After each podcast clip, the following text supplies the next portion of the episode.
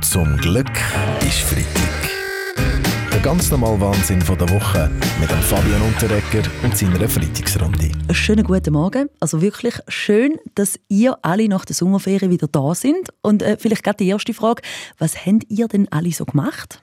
Ja, sorry, Mann. Ja, wie gesagt, ich habe, glaube definitiv zu viel gekifft. Verstehst du? Ja, hey, ich habe jetzt den ganzen Tag so Wahnvorstellungen. Ja, weißt Ja, der Murat Yakin ist in der Nazi.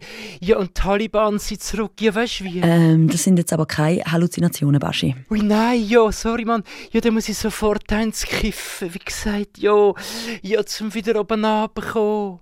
Ja, ich gratuliere meine Erfolgen nach bei Mannschaft National und äh, wünsche viel Glück bei Fikation äh, Quali. Mhm, genau, Wladimir Petrovic. Der Murat Yakin ist die eine grosse Neubesetzung von dem Sommer. Die zweite betrifft das Präsidium von der FDP, wo es nur ein Kandidat gibt, der Aargauer Ständerat Thierry Burkhardt. Ja, der ist noch viel zu steif für den Job.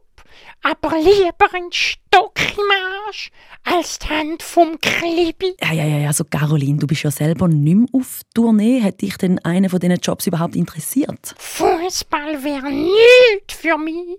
Mhm. Weil bei mir ist immer eine Hand im Spiel. Äh, Fußball war bis Mitte Juli ein riesiges Thema gewesen. und nachher ist es fast nahtlos weitergegangen mit den Olympischen Spielen.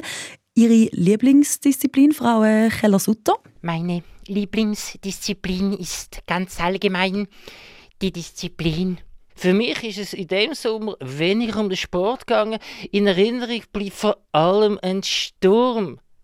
Das verstehe ich gut. Barbara, im Sommer 2021 hat es tatsächlich ungewöhnlich viel.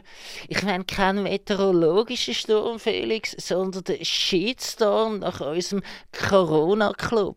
Ja, am Mittwoch hat der Bundesrat neue Corona-Massnahmen in die Vernehmlassung geschickt. Wir müssen leider wieder strenger werden. Ab Oktober darf man nur noch in ein Restaurant gehen, wenn man ein Zertifikat vorweisen und alle sieben Bundesräte aufzählen kann. Mm, das wird aber schwierig, Herr Berse. Also gut, es reicht, wenn Sie, sagen wir mal, fünf Bundesräte aufzählen. Zwei waren sowieso dagegen. Ja, die Schweiz ist ja nicht das einzige Land, das die Corona-Massnahmen wieder verschärft. Ähm, ja, Stillberater Jeroen van Ooyen? Die Verschärfung spiegelt sich auch in der Herbstmode aus London, Mailand und Paris.